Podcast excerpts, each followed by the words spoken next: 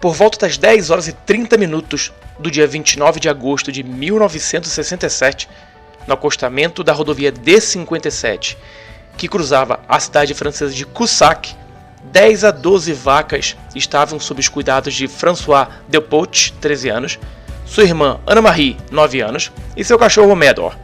O clima estava bom, o céu claro e uma leve brisa soprava. Quando as vacas se moveram na direção da pista, François se levantou para buscá-las. Ao se virar, ele viu o que pareciam ser quatro crianças. Elas estavam a 40 metros de distância deles.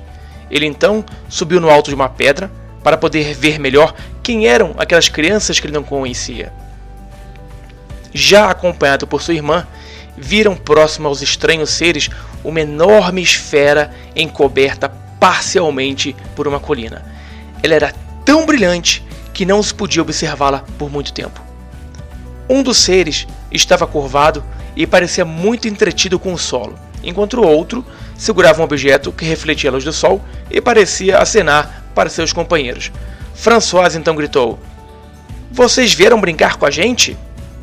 Nesse momento, os pequenos seres, que não pareciam estar interessados nas crianças, perceberam que estavam sendo observados. O que estava mais próximo voou verticalmente e mergulhou de cabeça no topo da esfera. Depois outro fez a mesma coisa e mais outro. O quarto se levantou, mas antes de mergulhar na esfera, voltou e pegou algo que estava no chão.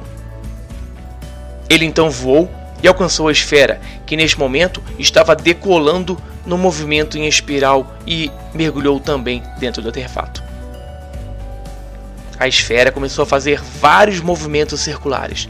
Seu brilho havia diminuído, mas seu tamanho aumentou consideravelmente. De repente, o objeto decolou a grande velocidade. Neste momento, as crianças sentiram um cheiro muito forte de enxofre. As vacas estavam se dispersando e Medor começou a latir para o objeto e quis segui-lo. Os irmãos não viram o objeto desaparecer, pois tiveram que ir atrás de suas vacas que estavam correndo em todas as direções. Segundo o relato das crianças, o objeto era uma esfera perfeita, com cerca de 2 metros de diâmetro, de cor prata, muito brilhante e luminosa.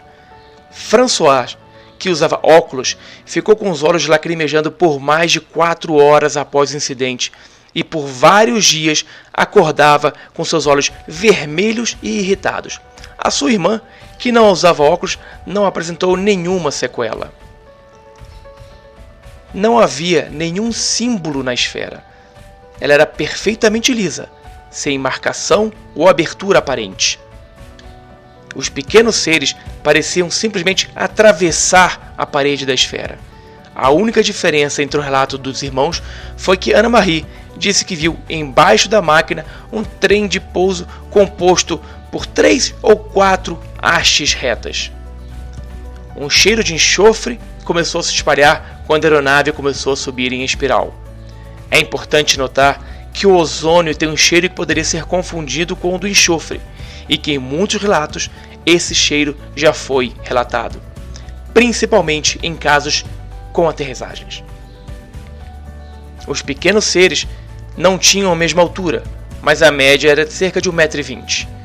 Eles eram completamente negros, mas como relatou François, brilhantes como seda. As crianças não tinham certeza se a cor da pele desses seres era essa ou estavam vestindo alguma roupa. As proporções de seus corpos eram bem diferentes das que conhecemos.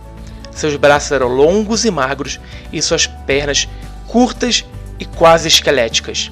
A cabeça era proporcional ao resto do corpo, entretanto, seu crânio era pontiagudo.